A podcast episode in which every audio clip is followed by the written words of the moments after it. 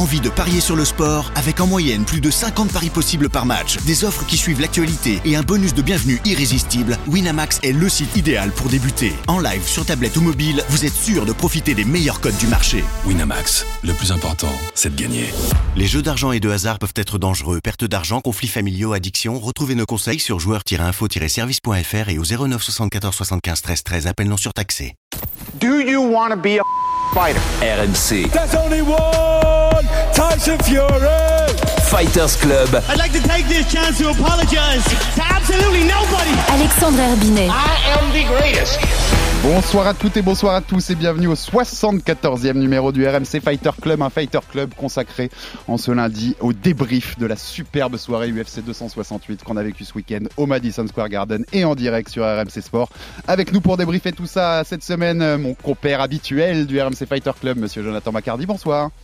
Salut tout le monde Salut, salut Et c'est un vrai plaisir d'accueillir Ah notre ouais. invité du jour, co-host, co-présentateur et même présentateur principal, je peux dire, de du podcast Octogone, référence française des podcasts consacrés à l'UFC qui existe depuis 2011. Ce week-end, ils ont fait le 383e numéro. On a encore du chemin à faire pour les rattraper. Monsieur Samir Bourrez, bonsoir. Salut les gars, merci, que d'honneur. Salut Sam Ah bah c'est mérité, c'est mérité. Bah Sam, Samir c'est la famille hein Ah, c'est la famille, en effet. Bon, un, un event incroyable, une soirée mémorable au Madison Square Garden ce samedi soir, UFC 268. On en a eu dans tous les sens, on va vous débriefer tout ça. Il y a eu de l'action, il y a eu les combats incroyables qu'on- dont on se souviendra très longtemps. Et on va vous proposer d'abord une petite production pour vous faire revivre ça si vous n'étiez pas devant l'écran samedi soir. Puis on sait, un Ousmane est très solide. D'ailleurs, on le voit pas beaucoup prendre de coups, hein, Ousmane. Dans ce... Oh, le. Ça c'est bien fait. Voilà ce que c'est un takedown. Ouais, ouais, ouais. Oh Oh il l'a touché là Il l'a touché Ousmane Et il encore retouché encore une fois Deuxième down. Waouh Deux downs, deux downs dans ce round Il reste 20 secondes. Faut que Colvington s'accroche. Ah là il faut s'accrocher hein, parce que là c'est dur. Vraiment une grosse évolution du système. Eh, elle est bien cette frappe au corps. Pour Kamaru Ousmane, il rigole Covington mais il a été touché. Ah, il a un bon uppercut, hein, Très bon uppercut. Un changement de niveau. Oh là là là là mais quelle défense. On peut pas le surprendre. On peut pas le Mais surprendre sur la lutte. de Ousmane Kamaru, c'est incroyable. We go to the judges' scorecards for decision. The judges score the contest 48-47, 48-47, and 49-46 for the winner by unanimous decision and still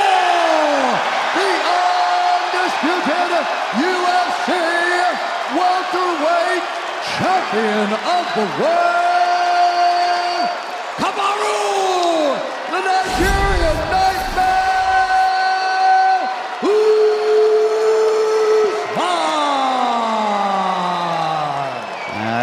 Reconnu les voix d'Antoine Simon et de notre compère Taylor Lapillus, euh, un compère du, du RMC Fighter Club. Donc c'était le main event, hein, le combat principal de la soirée, Kamaru Usman contre Colby Covington, avec la victoire sur décision unanime du champion Kamaru Usman des welter. On va, on va en reparler plus dans les détails et, et aller sur les autres combats aussi et même sur certains combats des préliminaires parce qu'il y a beaucoup beaucoup de choses à dire sur cet event.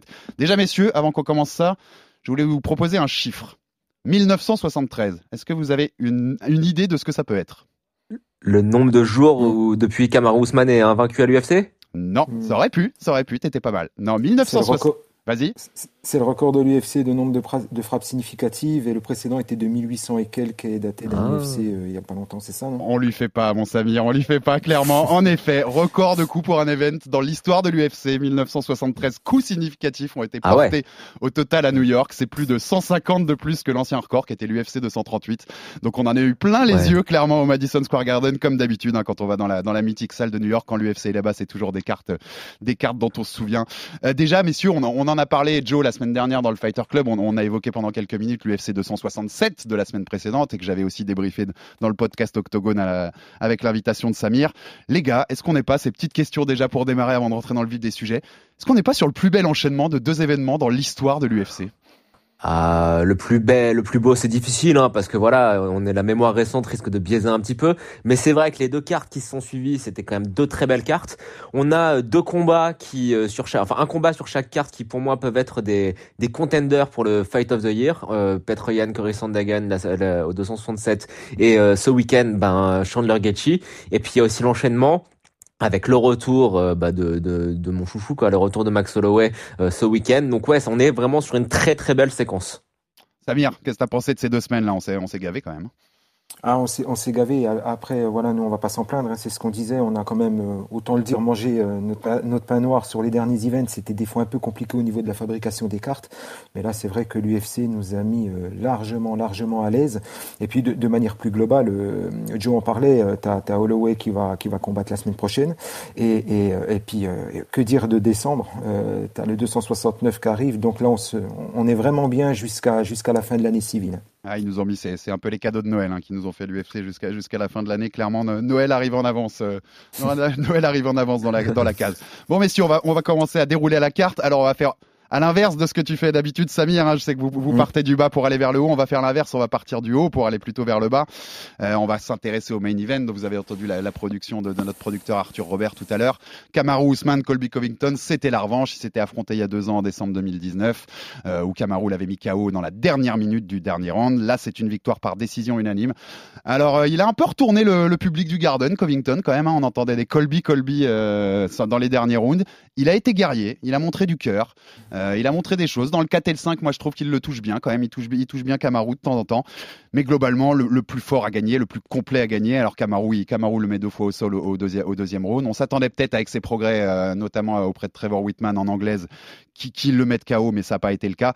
Mais globalement, dites-moi ce que vous en pensez, les gars. Moi, j'ai trouvé qu'il y avait une domination euh, globale de Ousmane et que le meilleur a gagné et qu'il n'y a, pas- a pas photo entre les deux. Euh, euh, Covington, il a trouvé sa, kryptonite, quoi. Il a trouvé juste plus fort que lui, même s'il bat sans doute tous les autres de la catégorie. Ça dépendrait des match-ups. Mais là, il a trouvé plus fort. Non, Samir. Mm. Bah, tu tu, tu, tu l'as dit, hein, Alex, Ousmane est un meilleur combattant que Covington. Alors déjà, moi, ce qui m'a marqué, hein, il était énorme, énorme, absolument gigantesque Ah dans ouais, la ouais, cage. hein. Euh, moi, je disais 185 pounds. euh, Il est à 200. Omar, Ouais, Il était 200. Omar, alors mon, mon, mon, mon, co-animateur, hein, l'animateur, l'autre animateur du podcast Octogone que, que je profite, euh, de- je profite de saluer, lui il disait plutôt 200 pounds. Eh ouais. C'est du catchweight extrêmement bien maîtrisé, à l'instar de, comme il le disait, de ce que faisait, pouvait faire euh, Georges Saint-Pierre à l'époque. Moi, moi j'ai bien aimé, j'ai aimé, euh, j'ai aimé les deux combattants, j'ai aimé la boxe d'Ousmane. Euh, et euh, c'est vrai que Covington, tu l'as dit, Alex, il l'a beaucoup touché, notamment dans les rounds 4 et 5. Colby a fait d'ailleurs un très très bon combat hein, avec avec ses armes. Il a peut-être effectivement été plus prudent que dans le premier combat. Il y a eu aussi un fait historique, c'est que Colby a, a, a mis au sol Kamaru Usman et ça, euh, enfin sauf si la mémoire euh, me fait me fait défaut, Non, non, je crois si, que si, la première si. fois. Hein. Première fois. Si. Première fois, ouais. Ouais. C'était bien la première Bah, fois. en ouais. fait, c'est bizarre parce que euh, apparemment, ça, dans les stats, euh, il le comptait pas comme un, un vrai takedown, alors que bon, euh, si, l'amener au sol est net hein, pour moi. C'est comme dans les stades, c'est que- comme dans les stades de foot des fois. Tu tu t'arranges Eh pour ouais. ça. Tu t'arranges pour garder la légende. Le, le premier takedown, il l'absorbe, hein, il l'utilise justement pour le renverser, donc celui-là, je le compte pas. Après, ce que, ce que j'ai beaucoup aimé chez Ousmane, et je l'avais déjà dit dans, dans, dans, dans, mon podcast, c'est que voilà, euh, il, il- a, il a, euh, il- a travaillé sa boxe défensive. Alors pas, Omar a été euh, plus euh, plus dur avec lui dans le podcast. Il l'a trouvé un peu décevant sur ce point-là, notamment assez ouvert Eh quand ouais. il quand, quand Ousmane donnait les coups. Mais bon, le, le, le taf a été fait. Euh, voilà, il y, y a très peu à dire au final sur ce combat-là, je trouve, c'est que la logique a été respectée. J'aime assez le, une espèce de, de, de respect a quand même été retrouvé à la fin entre Covington et Ousmane, malgré les toujours dernières déclarations de Covington. Après, c'est surtout que voilà, le taf, le taf est fait. Qu'est-ce que tu veux dire de plus? Euh, Kamaru Ousmane est un, est un meilleur combattant que Colby Covington. Une fois que tu as enlevé le trash talk, une fois que tu as dissipé toute, toute, la, toute, la, toute la fumée, ben, il ne reste que de ça. Et je pense qu'au final, il y avait qu'une certaine impuissance euh, ben, ben, éprouvée par Colby Covington. Euh, le, le quid d'Ousmane, euh, qu'est-ce qu'on va faire de lui? Euh, Dana White a dit deux choses. Hein. Il a dit alors déjà pas de, pas de, pas de blague au niveau de la, de la boxe et d'un éventuel combat contre Canelo. et je pense que ça, on est tous d'accord. Il a bien raison. Surtout quand tu vois ce que, ce que Canelo a fait ce week-end. Et puis que voilà euh, que Shimaev euh, devait attendre. Euh, j'ai au final pas pas pas pas, pas grand chose à, à, à dire là-dessus. Euh, euh, je veux rien retirer à Colby et je pense, tu vois, tu parlais du, du respect que le, que le Madison Square Garden lui a donné, parce qu'au au final, à la, à la fin de la journée, Colby Covington, il a prouvé pour ceux qui ne le savaient pas que derrière le trash talk, derrière les postures, derrière la provocation, et d'ailleurs il le dit à Ousmane hein, dans- pendant le combat, il lui dit tout ça, c'était que pour te nous faire de gagner de l'argent. Ben, à, à la fin de tout ça, il y a ben, un très bon combattant. Et euh, voilà qui se gâche un peu mais ça c'est un peu c'est un peu mon avis euh, je trouve qu'il se gâche un peu mais à, la fin de la journée on a que, que deux très bons combattants un très bon contender et un champion à propos duquel je sais que c'est un peu votre jeu aussi hein, de, se, de, se, poser la question du pound for pound euh, la, la, question commence à se poser très très sérieusement pour Kamar Ousmane parce que quel bonhomme. Ouais, quel bonhomme, quel bonhomme. Mais c'est Joe, Joe, euh, Joe je, à, à, toi de nous dire ce que tu en as pensé, mais j'ai l'impression qu'on se répète un peu ce qu'on disait, mais Scolby, c'est un super combattant, mais il affronte, il affronte Ousmane dix fois, je pense qu'il perd dix fois. Oui, il y a de ça. Alors, euh, je pense que les deux sont très largement au-dessus de la mêlée euh, dans cette division euh, de requins que sont les 170 pounds. Ça me fait un petit peu penser à ce qui se passe en, poids plume en 145 où t'as Volkanovski et, et, Holloway qui sont très largement au-dessus des autres. Et puis t'en as un qui dans les 170 donc qui est qui est Kamaru Usman qui est quand même plus complet, meilleur un petit peu partout que Colby Covington. Alors après, pour parler du combat en lui-même, moi, très franchement, le combat, ce qu'on a aimé, c'est euh, le fait que ça soit un rematch, le fait que les deux se détestent, etc. Mais en soi, le combat, j'ai pas trouvé que le combat avait été extraordinaire dans la mesure où euh, pour que Kamaru Usman soit ultra dominant, il faut qu'il ait en face de lui quelqu'un qui respecte et qui, qui a un petit peu peur bah, d'être amené au sol. En face, Covington, c'est quand même quelqu'un qui, en termes de lutte, ne serait-ce que la lutte défensive, est capable de répondre à Kamaru Usman. Donc il n'y a pas cette menace de takedown. Et un petit peu à la manière de ce qu'on avait dit quand on présentait le combat, Alex, quand tu as deux euh, lutteurs qui s'affrontent, ça donne lieu, ça te donne un combat de kickboxing au niveau assez moyen. Et moi, je suis d'accord avec euh, avec Omar. Hein, je vous ai écouté Samir dans Octogone. C'est vrai que Usman a fait des progrès euh, très nets en termes de striking. Euh, C'était Laure Lapillus qui avait justement résumé ça euh, lors de la présentation du combat, qui disait que avant, bah, Ousmane, le striking d'Ousmane, c'était à la limite, c'était limite, c'était limite gênant. Là, euh, c'est quand même du bon niveau, mais défensivement, j'ai trouvé qu'il a été très poreux. J'ai trouvé que Covington, qui n'est pas un, striker d'élite, l'avait quand même beaucoup touché, notamment au quatrième et cinquième et cinquième round. Mais Ousmane, voilà, il a montré euh, ce qui fait de lui le meilleur combattant des 170 et probablement euh, le pound for pound numéro un à l'heure actuelle. C'est qu'il a une intelligence de combat qui est très largement au-dessus de la moyenne et qu'il a une, une, des capacités athlétiques et physiques qui font qu'il est capable de, de gérer des combats qui pour pourtant, en termes de style, pourrait l'embêter. Donc voilà, chapeau, très belle performance. C'est une nouvelle défense de sa ceinture. Euh, il va, euh, il se tire la bourre avec Valentina Shevchenko, vous savez, pour remplir euh, les rubis sur le nom de la ceinture, de la nouvelle ceinture UFC. Ça veut quand même dire qu'il a, il a défendu sa ceinture de manière constante. C'est un champion qui est actif. Ne serait-ce que cette année, il aura, il aura défendu contre Gilbert Burns, contre Rory Masvidal et contre Colby Covington. Donc chapeau à lui trois, fois. Hein. il, va, il va atteindre les, les 1000 jours de règne là dans 20 jours. Donc euh, voilà, sa, sa, domination continue. Pour vous faire rendre compte à, nos auditeurs de la nomination quand même de Kamaru et de, et de ce qu'il est devenu et ce qu'il est en ce moment.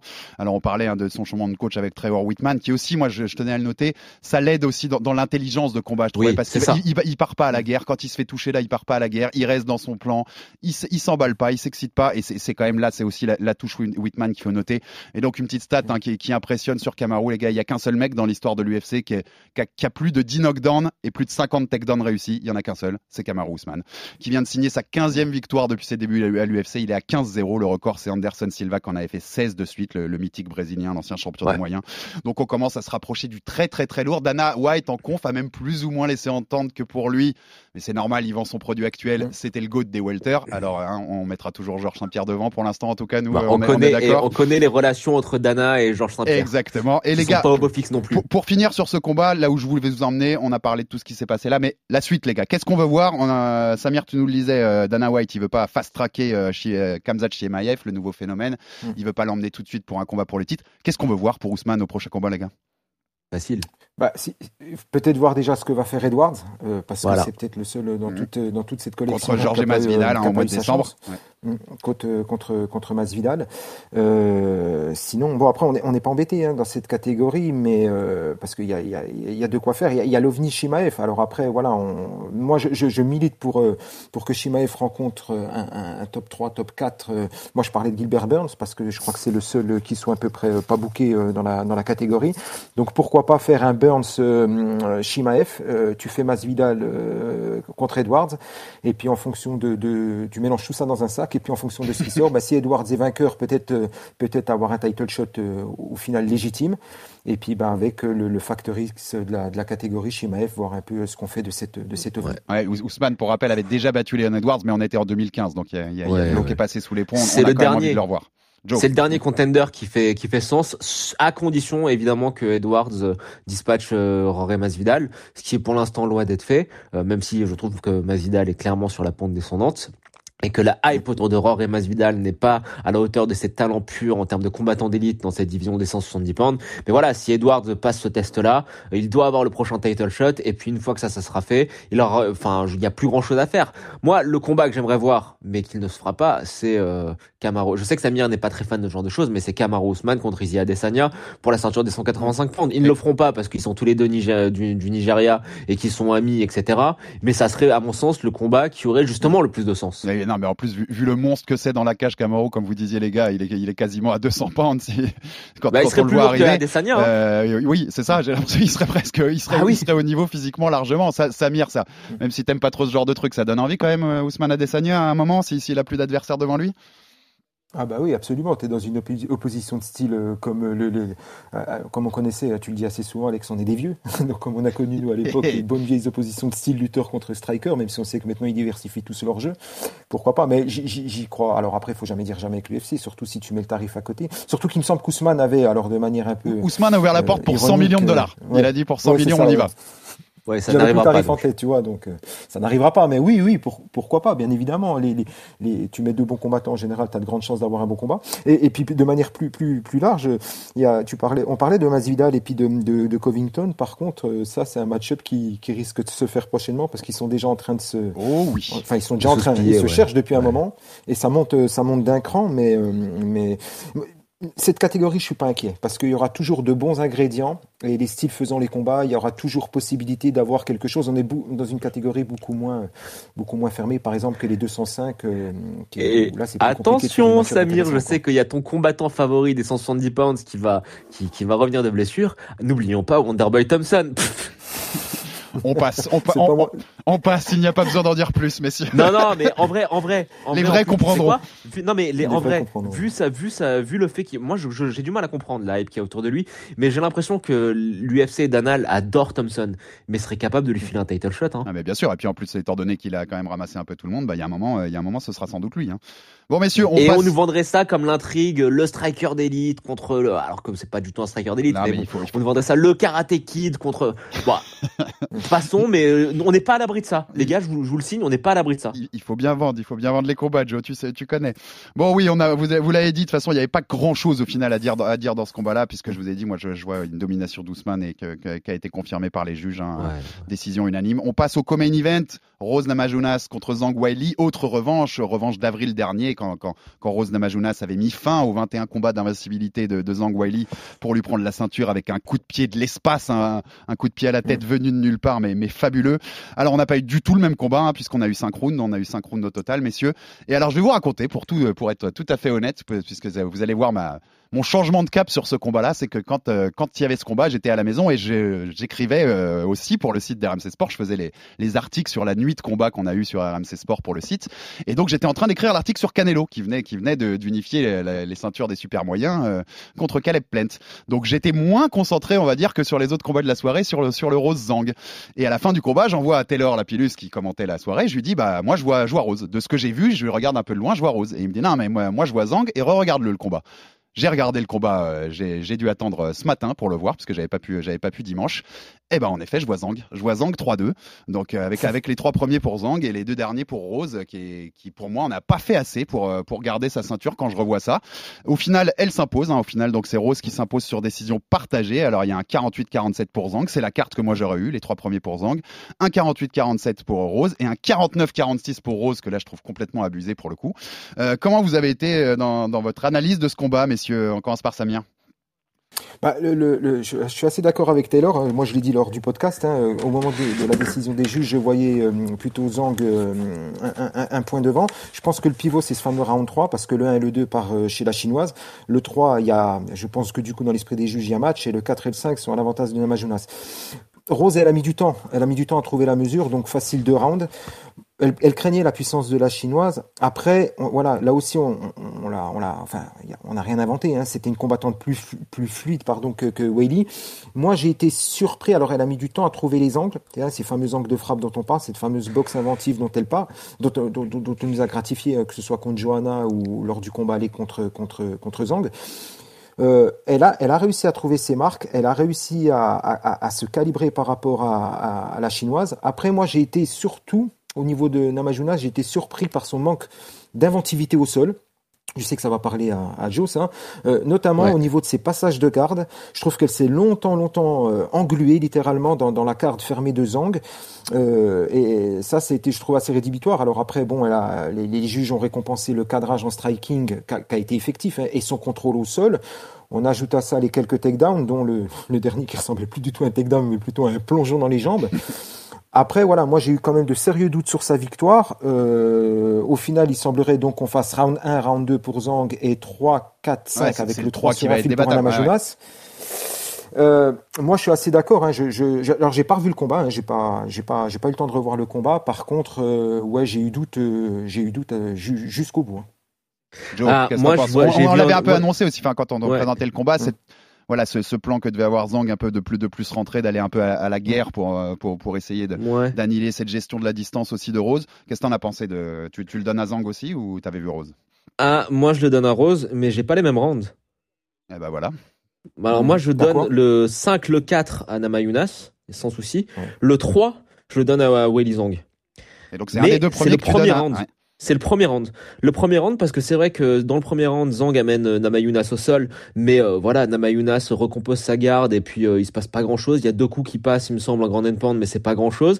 Et je trouve que sur la, la, gestion de la distance et sur la pression, euh, je le donne légèrement à Rose. Alors c'est pas un round que, tu, mmh. que, que, je lui donne nettement, hein, mais si on doit, voilà, on doit couper les cheveux en quatre, le premier round je le donne à Rose, le 2, le 3 à Zhang et le 4 et le 5 à Rose. Après, oui, j'ai pas mmh. trouvé que Namayunas a fait une très grande prestation euh, au sol, euh, alors que elle nous avait quand même habitué à un sol beaucoup plus fluide, beaucoup plus délié. Euh, J'ai trouvé que là, c'était quand même assez emprunté, notamment, bah, Samir, tu as raison sur ces passages de garde, notamment de la demi euh, au, au, au, côté. Mais euh, j'ai été un peu déçu du combat, honnêtement. Il y avait beaucoup de tension. Je pense que Zhang, notamment, si, si je lui donne pas la première round, c'est parce que j'ai eu l'impression au premier round qu'elle avait quand même un petit peu peur. Tu vois, il y avait des flashs. Elle devait avoir des flashbacks du chaos qu'elle se prend, et je l'ai trouvé elle un peu en hésitante. Avoir toutes les nuits. Elle doit en avoir toutes ouais, les nuits. c'est ça. Hein. C'est ça, et j'ai pas trouvé que les deux combattantes en avaient fait assez. Donc euh, voilà, que à la rigueur on donne le combat à Rose, ça me ça me choque pas. Moi je lui donne aussi, je lui donne les trois premiers rounds. Et puis euh, euh, voilà, au final, je pense que Weili peut avoir des regrets parce que je pense qu'en ayant montré, enfin en, ayant été un peu plus, tu vois, proactif, je pense que c'était un combat qui était à sa portée. Alors moi je, je t'apprends un peu dans un sens, même en le revoyant, c'est un combat que j'attendais beaucoup, moi je vous l'avais dit, et un peu déceptif pour moi. Alors ça reste un bon combat, hein, c'est du très haut niveau entre les deux, mais un peu déceptif par rapport à par rapport à ce que j'attendais. En fait, en effet, un petit côté emprunté pour les deux, un petit côté euh, un petit côté emprunté, peut-être peut-être un peu des peurs et, et des doutes. En tout cas, j'étais pas le seul à regarder Canelo Plant hein, pendant le combat, parce que vous avez dû voir passer sur les réseaux sociaux que, que tonton Dana White avait son écran avait son écran branché au, en bord de cage pour regarder Canelo Plant, puisqu'il avait parié 100 000 dollars sur une victoire de Canelo par KO, ce qui lui a rapporté 41 000, je crois, si j'ai bien lu. Donc vous voyez les, les, les KO de Canelo, ils rapportent même pas la mise que t'as mis, hein. tel, tel, tellement on sait qu'ils vont arriver. Euh, un autre Alors, mot, après... un, un, petit mot final sur ce combat, Samir, ouais, qu'est-ce que oui. tu voulais rajouter? Alors, je voulais juste ajouter, c'est voilà, on parlait tout à l'heure d'Ousmane Covington et puis qu'on avait au final rien appris. Tu disais que dix fois le combat aurait lieu. Voilà. Alors, j'irai pas dans ces proportions-là pour euh, pour Namayunas euh, contre contre Welly. Par contre, je pense que autant Rose, elle a encore euh, une possibilité si on refaisait ce combat d'apporter autre chose et d'apporter une nouvelle dimension et puis de, de, sortir de nouvelles armes. Autant là, Welly, j'ai l'impression, malgré ce qu'elle dit, hein, qu'elle a peut-être atteint son plafond de verre contre contre Rose oui. Namajunas. Elle veut une trilogie. Alors pas après deux défaites. Non, donc, il n'y en aura voilà, pas tout de suite. Ouais. Ouais. On disait qu'il y avait Carla Esparza qui était en ligne de mire pour Namajunas, mais elle risque de payer son refus de combattre. Hein. Ah bah ça intéresse personne, ouais, hein. ça intéresse ouais, que, que Carla Esparza et puis éventuellement Namajunas, mais, mais elle risque de payer euh, Esparza son refus de combattre. Elle l'avait dit, en, moi j'attends le title shot, ça on sait que Dana White il aime pas trop. Non. Donc il a d'autres plans, lesquels, euh, bah, je, pour le moment on sait bah, pas. C'est hein. dur. Hein. Marina Rodriguez assez, assez, assez fournie. Après, voilà, l'impression que Welly, elle est peut-être arrivée au bout de ce qu'elle pouvait faire contre Namajunas.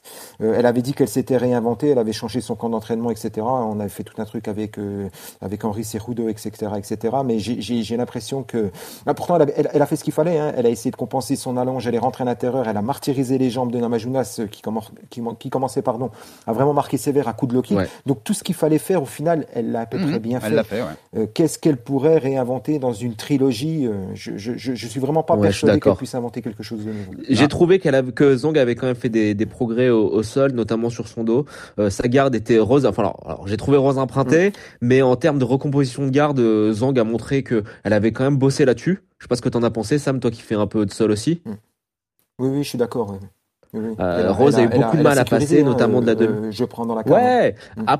Après, c'est ça. Pour moi, ce, qui s'est passé avec Zong, euh, le dos, au sol, le dos, le dos au sol, ça, ça, comment dire, ça, ça reflète très bien ce que tu me dis. C'est-à-dire qu'en fait, ouais, elle a, elle a réussi à garder Rose dans sa garde, mais elle faisait rien, quoi, au final, tu vois. Donc, euh, je vois pas trop ce qui peut, comment elle peut, comment elle peut arriver à la battre. Je pense que Namayuna c'est très, très au-dessus. Après, Carla Esparza, ça intéresse personne. Moi, je pense que euh, bah, Marina Rodriguez, ça, ça, me semble être une bonne option pour Namayunas. Euh, je peux comprendre pourquoi Namayunas veut prendre Esparza, c'est parce qu'elle avait perdu contre Esparza. C'était une finale de TUF, il me semble. Décembre 2014, c'est une, une, petite revanche. Au-delà de finale de TUF, c'est la première, c'est l'inauguration de, de, cette ceinture euh, des strawweight, hein, des, des pailles. C'est la, c'est le, le jour où ils ont donné la première ceinture. C'était la finale.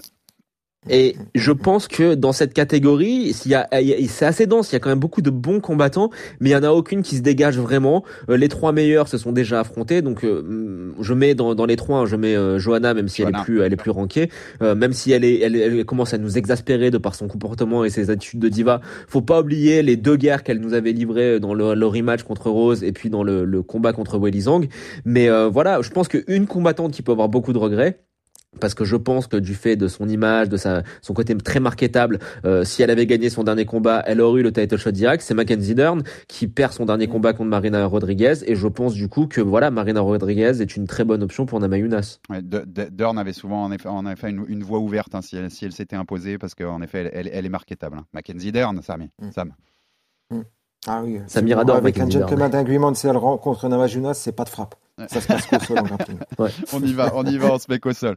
Bon, messieurs, on avance, on avance sur cette, sur cette carte de samedi soir. Alors, je vais faire un peu plus court sur, sur les deux combats d'après pour, pour euh, s'intéresser un peu plus à, la guerre qui a ouvert le pay-per-view, bien entendu. Mais Marlon Vera, Frankie Edgar, hein, c'était, c'était un combat, voilà, terminé par, par un KO front kick. Hein, c'était triste. Une merveille de front kick de, de Vera sur, euh, sur Edgar dans le troisième round. Edgar, 40 ans, on l'avait dit, les gars, que ce soit chez nous ou dans Octogone, on avait, on avait dit la même chose. On avait dit, on aimerait bien qu'il gagne et qu'il pose les gants dans la cage pour dire, euh, messieurs, c'est terminé. Et, merci pour ma carrière. Oui, là, il faut, il faut on est d'accord, messieurs, il faut, c'est fini pour Frankie Edgar, il faut, il faut raccrocher les gants là. Moi, bah, avant de laisser la parole à Sam, je vais juste dire un mot là-dessus. C'est que ça m'a rendu très triste et un petit peu mal à l'aise parce qu'on a tous été des grands fans de Frankie Edgar. Là, c'est le troisième fois d'affilée qui se fait terminer. Là, il se fait finir vraiment salement. Euh, donc voilà, non, mais euh, j'ai pas, c'est pas quelque chose que j'ai vraiment aimé. Hein. Pourtant, Samir, au, début de combat, on a vu un peu du Edgar, quoi, mais du Edgar de, de 40 ans. Et, c'est exactement ça. Alors, euh, les, auditeurs ont sûrement vu l'image terrifiante de Edgar là, qui circule sur les réseaux sociaux au moment où il prend le front kick. C'est terrible. Une image vaut mieux que, que 10 000 discours. Mm. Edgar, le problème, c'est qu'il a fait du Edgar, mais du Edgar à 40 ans. Euh, en face, ben Vera, il était, c'était déjà les différences de gabarit, un molosse. Hein. Après Edgar, il a bougé, comme tu l'as dit, Alex. Hein, il a boxé des deux mains. Il n'a pas été ridicule ni pathétique. Bon, le chaos qu'il a mangé, lui, il était euh, pathétique, mais et ça, commence, comme l'a dit Joe, à faire beaucoup. Le capital santé là commence à être entamé. Et enfin, voilà quoi. Francky Edgar, il a pas besoin de ça. C'est pas quelqu'un qui a, grillé son, argent dans les dans les casinos à droite à gauche. J'ai donc Edgar, la belle histoire aurait été qui gagne et qui pose les gants. Il a pas gagné et il a pas posé les gants. Donc euh, je pense qu'il va peut-être faire partie de cette race de combattants que Dana White va devoir arrêter parce mm. que sinon il s'arrêtera peut-être pas tout seul. Euh, après, moi, euh, je m'arrêterai un peu plus sur Chito Vera, que j'aimais bien, hein, que j'avais euh, aimé lors du teuf. Mais j'ai toujours les mêmes réserves. Mhm. Ouais, j'ai les mêmes réserves sur Chito. Euh, je l'ai trouvé euh, plus dans la réaction que dans l'action dans ces combats, dans ce combat et puis dans les précédents. Euh, j'ai d'ailleurs longtemps pensé qu'Edgar allait lui faire à l'envers, hein, notamment au moment où il lui fait le takedown un peu avant le, le, le chaos. Donc Chito, il a de grandes, il a de grandes déclarations euh, pour euh, pour reprendre une expression d'Omar, c'est il se regarde dans le miroir et, il- et il voit quelqu'un d'autre. J'ai un peu cette impression-là sur lui. Je partage cet avis-là. Et, euh, et Chito, ben, mine de rien, bon là il passe le test Edgar, il avait passé un autre test avant qui était beaucoup plus, plus costaud, hein, Aldo, qu'il avait, où là il avait échoué. Donc Chito, ce serait peut-être bien de se recentrer et puis euh, de, de, de, de, de proposer un peu plus parce que, parce que là c'est Frankie Edgar, 40 ans, mais je le répète, Edgar n'a pas été, euh, n'a pas été ridicule. Non, il lui manque, il lui manque. Moi, je trouve qu'il a, il, y a- il manque un petit côté tueur aussi. Il manque un petit côté. Et euh, il a ses limites. Hein. Il a ses limites. il a ses limites. Vera. déficit de Il, puissance. Hein. il, Mais- il, il montera jamais au sommet de cette KT. Enfin, pour moi, hein, c'est, vraiment l'analyse que j'en fais. Mais il, Ben il a non, ses mais limites, quoi. je vais dire quelque chose, quelque chose de très sévère euh, sur euh, Chito Vera. On sait qu'il est talentueux, etc. Mais pour l'instant, quand tu regardes son run à l'UFC, euh, il mange, je trouve, hein, sa hype récente fait qu'il mange beaucoup sur la victoire contre Sean c'est tout quoi. Une victoire dans les conditions qu'on connaît. Alors, euh, on, ça reste à débattre. Est-ce que c'est un coup volontaire, etc. Euh, t- O'Malley perd euh, parce que euh, Chito le kick bien dans la jambe et euh, il lui touche un nerf, donc O'Malley peut plus marcher. Mais euh, au final, quand tu regardes son run récent, donc ouais, il y a un combat, le combat d'avant contre c'était contre Song Yadong, euh, c'était en featherweight, mais euh, qu'il perd, mais où il livre une très belle guerre et tu te dis bon, euh, en, bat- en, en bantam, ça risque de, de le faire. Mais au final, qui l'a battu, Chito Non, non, mais on, Ah bah on oui, est d'accord. hein. Chito, est- en étant très Il a très battu bon, en personne. mettant tout le vent de son côté, euh, Chito, il fait 8-10 maximum, Ouais, top c'est 8, ça. top C'est- 10, c'est- et il s'en sort très très bien, je pense. c'est la, la limite C'est que ça, je hein. mettais, clairement. C'est, la limite que À je part mets. Brian Keller, mais c'était il y a longtemps, hein, à part Keller et Brad Pickett, qui étaient à l'époque où il le bat un combattant correct, euh, il a battu personne. Et euh, bonus performance de la soirée hein, pour, euh, pour Chito, pour Malone Vera. C'est le, le seul, la seule des, des quatre performances de la soirée qui était sur la, sur la main card pour le coup. Ouais.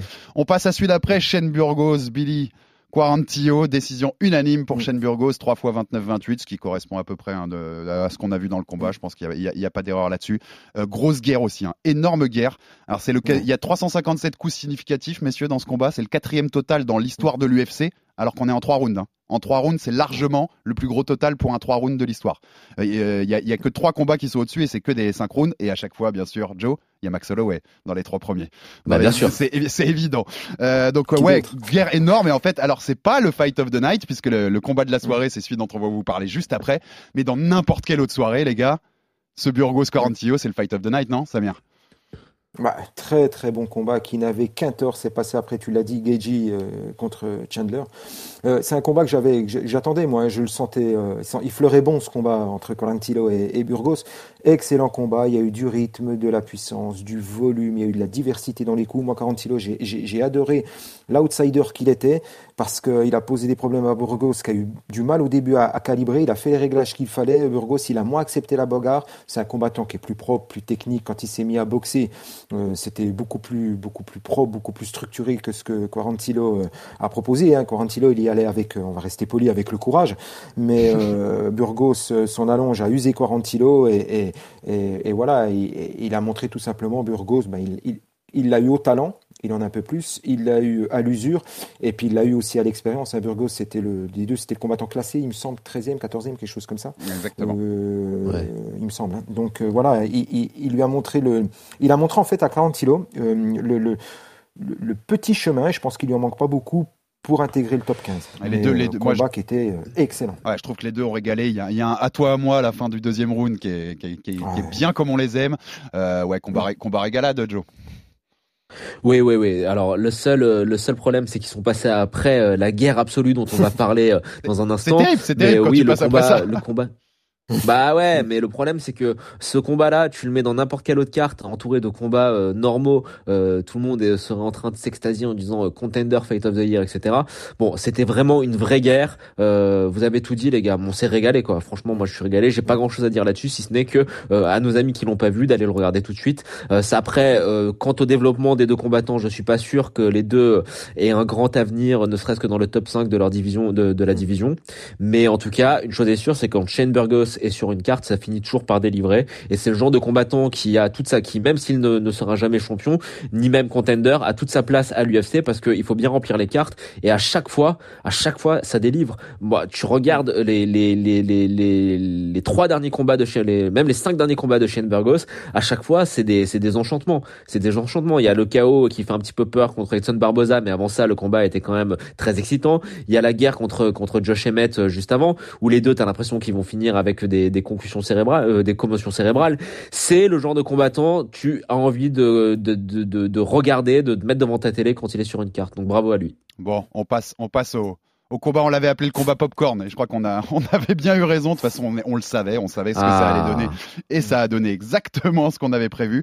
Je cite euh, notre ami Lucas Bourdon de Bord du Ring, hein, du podcast au Bord du Ring, que vous devez aussi aller écouter si vous aimez le sport de combat, et qui a tweeté, je crois, un truc euh, donnez-moi Gadget Chandler n'importe quand, dites-leur de combattre euh, toutes les semaines, et, et, on est devant. Et c'est ça. Et j'aime aussi beaucoup ta phrase dans, dans Octogone, Samir, où tu disais ce combat, ça a été un cliché de lui-même. C'est-à-dire que c'est t'attendais une guerre, tu sais qu'elle va arriver, eh ben elle est encore presque mieux que ce que tu imaginais. C'est du, je parlais d'un à toi à moi tout à l'heure entre entre Burgos et Carantio, mais alors là on en a eu en pagaille. Il y a déjà des images mythiques avec, avec notre ami Chandler qui, qui au troisième round euh, avance sans garde en lui disant mets-moi des coups et, et Justin Gage bien sûr qui lui dit bah, qui lui en met. Hein. Il, il, répond à l'invitation tout de suite. Extraordinaire guerre. Euh, les deux à la fin, ils ont été envoyés à l'hôpital par Dana White ils tenaient à ne pas y aller ni en béquille ni en civière. Ils ont même fait le petit selfie euh, ensemble à l'hôpital euh, pour, pour dire tout va bien et il y a du respect. Extraordinaire, non Fight of the night, bien sûr, combat de la soirée. Euh, Donnez-nous-en donnez toutes les semaines, des comme ça, hein, Samir. Ouais, bien sûr. C'est alors. Euh, les deux vivront peut-être pas longtemps, mais ils auront vécu heureux. C'est ce que je disais dans le podcast hier. Voilà. Non, mais c'était une guerre nucléaire. C'était une une pas, pas, une parodie, mais une caricature de ce qu'on attendait. C'était, c'était, c'était trop, c'était trop tout. C'était, c'était juste extraordinaire. Alors, ce, le, le, le, malheur de ce combat, c'est qu'il est passé après Sandhagen euh, contre Yann. Euh, tu vois, à chaque fois, on arrive à avoir un, un enchaînement comme ça. Et, et, voilà, pour parler du combat, Chandler, et, il, d'ailleurs, qui démarre plutôt bien son combat. Hein, il kick, il lance le jab, et il est obligé d'ailleurs, hein, engager beaucoup pour compenser son sa, sa taille. On s'y attendait.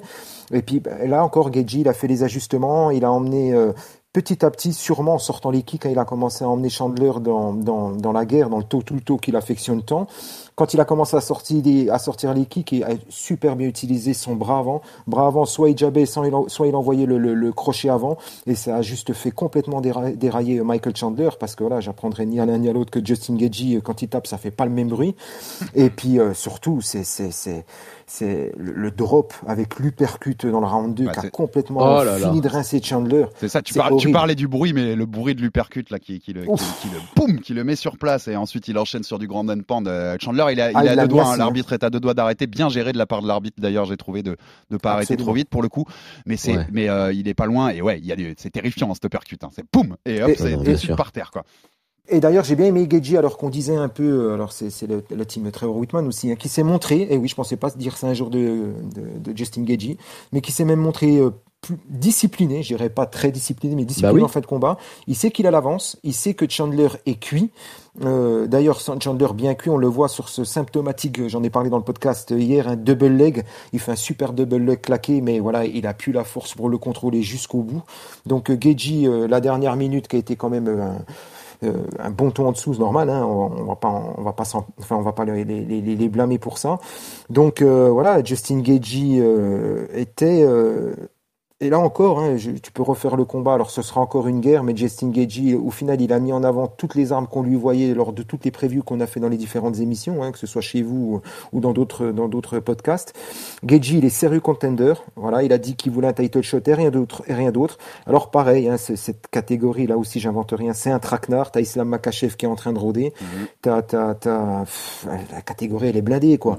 Et puis Chandler, euh, voilà, j'ai vu là tout à l'heure avant avant qu'on qu'on qu enregistre, j'ai vu que les billets verts éventuellement d'un combat contre Conor oui. McGregor commençaient à le faire bisquer. Donc Conor a dit euh, let's go, on y va. Il a, il, exactement, il a dit une photo avec un photomontage des deux, il a, avec la légende 2022, donc sous-entendu on s'affronte en 2022 et Conor qui, ouais. qui, lui a dit ok sur le chemin je vais te retrouver. Non, il a pas dit ok, il a dit pourquoi pas à un voilà, moment. sur le chemin à un moment. Ouais, mais bon ça, pourquoi ça, ça ouvre la porte. Pourquoi pas cas, Il, il a pas dit ok, c'était pas un ok net. Hein. En, en, tout cas, ça ouvre la porte. Ça ouvre la porte. Alors, on a juste pu euh, voir, je préciserai ça, parce que on, on a eu beaucoup de doutes. Justin Gagey, on l'a vu quand même défendre le takedown. Hein. Euh, voilà, il y en a beaucoup qui disaient Bah oui, non, oui. il est nul en lutte. Mais on le problème, attends, comme on veut. attends, Non, non. Sam, On, on la voyait pas sa lutte encore. pro- on, la- on la- on l'avait Non, jamais mais vraiment. le On la problème- voyait jamais vraiment. le- si, si un petit peu contre Alvarez, mais le problème de, de Gaethje, c'est pas de défendre les amener au sol. Les gens ont été euh, déformés parce que Rabib l'a amené au sol, mais Rabib amène tout le monde au sol, même Rabib amène Brock Lesnar au sol. Mais euh, là où on était quand même inquiet, et là où moi j'ai toujours des doutes, c'est sur le niveau qu'a Justin Gaethje sur son dos. En termes de, Ah ouais, ça, c'est de- du grappling, de de pur lutte, hein. sur son dos. Hum, hum, hum. Ça, Ouais. c'est plus de la lutte. Mais en- dans les phases de transition, c'est-à-dire debout au sol, Gelchi euh, a toujours montré qu'il était capable de rester debout contre tout le monde qui ne s'appelle pas Rabib. Après, euh, les progrès que Gelchi a fait, moi, je, euh, que Samir a, a justement souligné, c'est-à-dire en termes de patience, etc., c'est des progrès qu'on avait vus euh, qui étaient devenus euh, très très visibles euh, lors de son combat contre Tony Ferguson. Rappelez-vous, où plusieurs fois il a Tony Ferguson au bout, au, au point d'être quasiment terminé, et où il attend, il se montre patient, il va, il fonce pas la tête baissée comme il avait pu le faire lors de ses premiers combats à l'UFC, notamment contre Poirier et Alvarez. Après, sur ce combat-là, moi j'ai trouvé que c'était extraordinaire parce que c'était une guerre, que c'était n'importe quoi. Samir euh, emploie le terme de caricature en- au sens positif du terme, et Ah c'est oui. très très juste. Mais après, pour moi, sur ce combat-là, l'enseignement que j'en tire, il est très clair. C'est que Michael Chandler a un courage et une mâchoire énorme, mais que c'est un combattant qui est très en dessous de Justin Gaethje C'est- c'est- je- tout simplement parce que euh, le troisième round qui est quand même voilà qui, qui amuse un petit peu tout le monde où Chandler euh, se prend des coups dans la tronche et puis regarde Justin Gaethje en lui disant vas-y viens viens viens tape-moi tape-moi tape-moi. Au final Chandler est cuit et n'arrive plus à rien faire. Et je pense que c'est juste une posture parce qu'il savait très bien qu'il était en train de se faire totalement dominer. Et euh, Justin Gaethje a montré sur ce combat-là que face à un combattant d'élite comme Michael Chandler il était capable d'être très très au-dessus. Euh, il a un style qui euh, va euh, bah, ennuyer euh, tout le monde euh, qui ne s'appellera pas Rabib et de par cette, sa, sa, sa capacité et qu'il a à annuler les jambes de ses adversaires avec ses low kicks qui sont pas des low kicks, c'est des coups de batte en fait. Hein. C'est des coups de batte qui met euh, pleine, pleine, pleine jambes de ses adversaires. Il est capable justement bah, de, de détruire tout le monde. Et moi j'ai hâte de le voir parce que euh, peu importe qui va gagner entre Oliveira et Poirier, moi j'ai ma petite idée.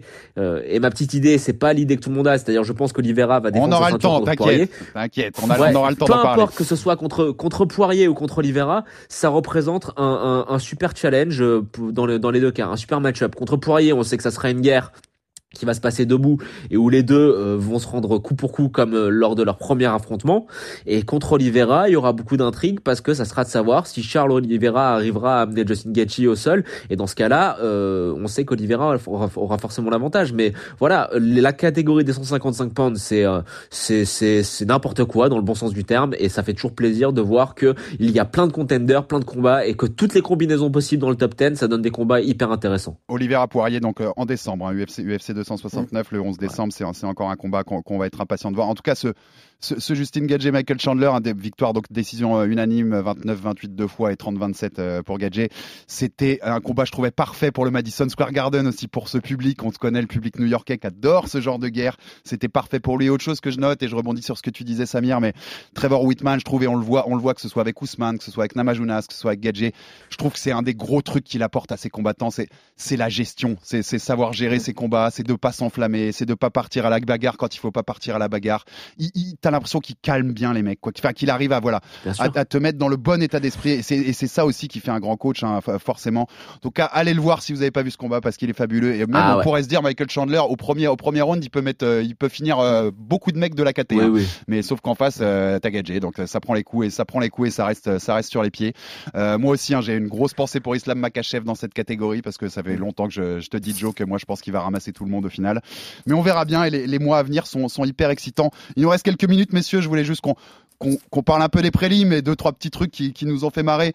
Déjà, j'espère que vous avez vu parce que c'est pas passé, ça a pas été diffusé pour le coup sur RMC Sport. C'était un des combats d'avant. J'espère que vous avez vu Chris Barnett, les gars. Chris Ouais, Barnett, chez les chez les chez les heavyweights, chez les poids lourds, l'entrée en dansant n'importe quoi, un spinning hook kick pour finir le combat avant, avant un peu de grand pendre, célébration salto qui termine sur les fesses. Euh, c'est du régalade. C'est c'est de la régalade. Je sais pas comment tu peux faire. ce que- rigolo. parce que je l'ai vu faire avec son gabarit, je sais pas comment tu peux le faire avec ton gabarit, avec ce gabarit là, mais euh, elle tourne vachement sur les réseaux sociaux. Allez voir le, Oui. allez voir ce qu'a fait Chris Barnett ce week-end au Garden. C'est- C'était juste, c'était juste des barres. peut- Et Alex, Oui. en plus, en plus, ça a le mérite d'envoyer John Villante à la retraite, donc c'est encore mieux. Exactement pour le dernier. C'est méchant ou pas Dernier combat de Je n'osais pas le dire. Dernier combat de Villante. Du grand n'importe quoi.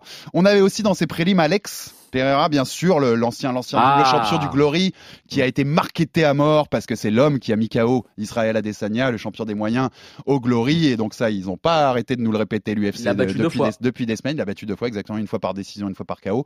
Ils nous l'ont bien répété, même aux commentaires américains, Joe Rogan et Daniel Cormier, ils en ont mis des bonnes couches, hein, bien pour dire, euh, pour bien dire aux gens, Eh, c'est le gars qui a battu Israël, c'est le gars qui a battu Israël.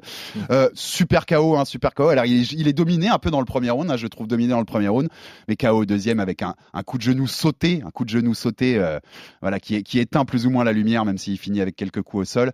Euh, est-ce que petite question rapide, les gars, messieurs, sur sur Alex Pereira, est-ce qu'on doit en avoir peur dans dans, dans ces catégories-là de- d'Alex Pereira? Est-ce qu'il peut, est-ce que vu le marketing, on sait qu'on va le fast tracker assez vite, mais est-ce que est-ce que même jusqu'à Easy, on peut en avoir peur?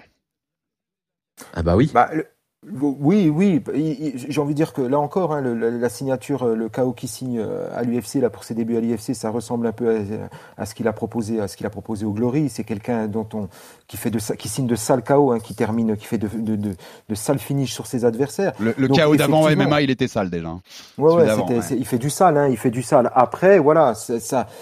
Moi, les, transitions directement euh, du pied-point, au- les transitions automatiques au MMA, euh, les réputations qui arriveraient comme ça à, se poursuivre, euh, j'y mets toujours des doutes. Tout le monde n'est pas Israël Adesanya.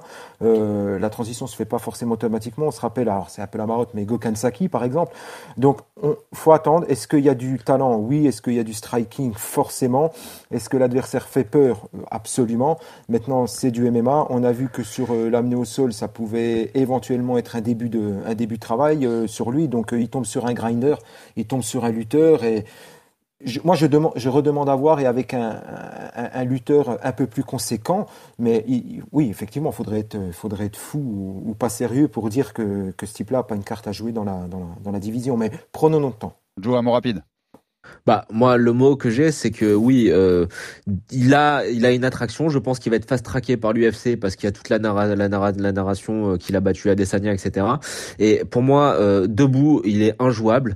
Et surtout il a une chose c'est que pour la catégorie des 185 pounds il est énorme. Il faut rappeler qu'au Glory il était double champion il est champion aussi des lourds légers Exactement. et que quand même c'est un mec qui a une, une densité physique qui est exceptionnelle. Et euh, ça sera si les deux se réaffrontent en MMA euh, Adesanya Pereira pour moi ça sera euh, la grande question. C'est est-ce que Adesanya arrive à gérer la file- l'avantage physique en termes de gabarit que Pereira aura? Mais attention hein, euh, ça va être ça va être très difficile euh, pour euh, les adversaires de Pereira parce que c'est pas comme Gokhan Saki qui avait très peu d'expérience en MMA ça fait un moment que que Pereira se prépare il arrive à l'UFC, mais il avait déjà euh, trois, quatre combats euh, ou quatre combats, quatre combats, c'est ça? Quatre combats en MMA combats, euh, ouais. auparavant.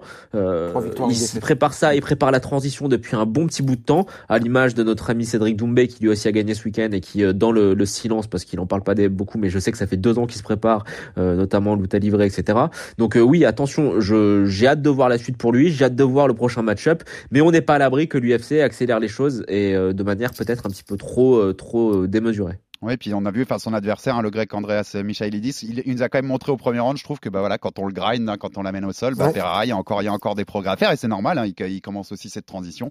Mais Ouais. bon, c'est clair que quand on est debout, euh, on est sur un vieux tueur. Ouais. Et dernière petite question les gars, sur notre français Nassourdine Ima- Imavov, bien Ah. sûr, qui a, battu Edmen Cha- Chabazian, l'ancien, qui avait une belle hype à une époque, hein, Edmen Chabazian, donc euh, qui l'a battu, qui était numéro 11 de la catégorie chez les moyens. Euh, TKO euh, au deuxième round, avec, avec- il a tout tenté, il a tenté de lui mettre plusieurs euh, soumissions, mais c'est jamais passé, donc il a mis les coudes et il a fini par, il a fini par, la- par l'arrêter avec les coudes. Euh, il va sans doute rentrer dans le top 10 puisque Edmen était 11e. Il va en tout cas être autour de ça. Il réclame un top 5 ou un top 10. Les gars, rapidement, euh, jusqu'où vous le voyez monter, euh, Donc c'est la team du MMA Factory à Paris, hein, la team de, de, de la salle de Cyril Gann et de Taylor Lapillus et de coach Fernand Lopez, bien sûr. Sam Ouais, on y va par étapes. Déjà, il intègre le top 10. Moi, c'est un combattant qui me plaît beaucoup. Très bonne lutte, Pareil, très ouais. bon état d'esprit. C'est un taffeur, un bon pied-point. Et tu sens que le mec, à chacune de ses sorties, ça taffe, c'est sérieux. Il s'évapore pas à droite, à gauche. Donc, euh, là encore, patience, ça va venir. C'est, s'il continue sur cette, sur cette lancée-là, le top 10, il devrait pas rester très longtemps dans le top 10. Ça, ça- ça va venir. Moi, il me plaît énormément. J'aime beaucoup ce qu'il dégage. Joe? Ouais, bon, bah, alors debout, c'est un- on sait, hein, Taylor nous en parle, Cyril nous en a parlé plusieurs fois. C'est un très bon striker euh, qui apparemment a une lutte défensive de bon niveau. Donc euh, voilà, Samir a tout dit. Il faut y aller par étapes. Il faut pas non plus trop accélérer les choses. Euh, lui donner en prochain adversaire un mec comme euh, Dricus Duplessis, comme Muniz, comme euh, Kevin Holland, pourquoi pas. Ça pourrait être une bonne prochaine étape. Il a demandé un top 5. Je trouve que ça serait peut-être quand même un petit peu trop le fast tracker, qu'il a besoin de prendre un petit peu d'expérience. Ses précédentes prestations à l'UFC, notamment ces deux premières, n'avaient pas non plus été euh, si brillantes que ça. Mais là, très franchement, euh, ce qu'il fait, euh, c'est très propre. Après, si on veut chercher la petite bête, il le fait contre un combattant qui est en perte de vitesse et de confiance totale en la personne d'Edmond Shabazian, qui voilà, c'est resté sur deux, deux défaites dramatiques. Mais ça donne envie de voir la suite. Et la suite, pour moi, il faut y aller avec méthodologie et patience parce que on pourrait avoir un nouveau contender français à condition que ça, ça soit bien géré. Exactement, mais en tout cas, ça va nous, ça va nous apporter des choses à voir dans les mois et les semaines à venir. Alors, on peut noter pour euh, Fernand Lopez, hein, on a eu un tweet de Ariel Elwani, le célèbre journaliste passé par ESPN, par Fox, qui a dit on a besoin de commencer à parler de Fernand Lopez quand on parle des meilleurs coachs de la planète. Et en effet, je pense que pas au, pas au sommet au sommet, mais notre Fernand, en tout cas, il montre avec, avec ses, ses athlètes que, qui sait de quoi il parle et il sait ce qu'il fait euh, au MMA Factory, ça c'est sûr. Petite image aussi que vous avez vu, un petit, un petit rapidos, vous avez bien sûr vu Francis Nganou qui est passé dans les coulisses devant Cyril Gann qui était là pour, euh, pour Nassourdine et Fernand Lopez. Aucun regard, aucune parole. On n'est n'est Euh, pas surpris. Non, on n'est pas surpris, mais voilà, il y avait un petit côté, il y avait même un petit côté, je l'ai trouvé, c'est- c'est- il faisait un peu enfant là, Fernand et Cyril à le regarder, à voir s'il allait leur parler. Enfin, ça monte un peu les- la tension. Il y a quelques Ouais. images qui pourraient être utilisées dans le storytelling pour le 22 janvier. On vous rappelle 22 Mais janvier, tu ce très combat bien, entre les deux. Sais très bien que l'animosité, elle est, elle est pas avec Cyril. Non, hein. elle est pas du Voilà. côté de Cyril, mais donc on va voir ce que ça donnera, mais ça, ça fait monter un peu en- la tension, ça commence à la faire monter avant, avant ce combat du 22 janvier qu'on attend tous avec impatience. Merci messieurs pour ce débrief, C'était très cool comme d'habitude. Euh, Rendez-vous ce week-end si vous aimez l'UFC, hein, il y a Max Holloway, il y a le petit chouchou de moi, Oui. Mojo, l'homme qui envoie Oui. plus de, de coups significatifs que n'importe qui au monde contre hier Rodriguez. Alors le- l'event en lui-même, c'est pas le 267 ni le 268, hein, c'est pas le, le meilleur event de l'année, mais le, le main event il vaudra carrément le coup. Donc soyez soyez là ce week-end sur RMC Sport pour pour voir le retour de Max Holloway dans la cage. Et nous on se retrouve dans les semaines à venir. Il y a, il y a un UFC 269 euh, lourd qui s'annonce aussi en décembre. Il y a d'autres choses qui arrivent. Il y a le 22 janvier avec Nganou. On a encore de belles choses à dire sur toutes euh, sur tous ces combats et en boxe aussi dans les semaines à venir. Et un big up à Samir, hein, Samir et Omar, le podcast Octogone toutes les semaines. Retrouvez-le après chaque event UFC. C'est la chose que vous devez consommer le dimanche si vous êtes fan de l'UFC. Vraiment, n'hésitez pas, allez-y, allez les écouter. Merci messieurs et à la semaine prochaine pour un nouveau numéro Salut du tout le monde. Fighter Club. Merci. RMC Fighters Club. Envie de parier sur le sport avec en moyenne plus de 50 paris possibles par match, des offres qui suivent l'actualité et un bonus de bienvenue irrésistible, Winamax est le site idéal pour débuter. En live, sur tablette ou mobile, vous êtes sûr de profiter des meilleurs codes du marché. Winamax, le plus important, c'est de gagner. Les jeux d'argent et de hasard peuvent être dangereux. Perte d'argent, conflits familiaux, addiction. Retrouvez nos conseils sur joueurs-info-service.fr et au 09 74 75 13 13. Appel non surtaxé.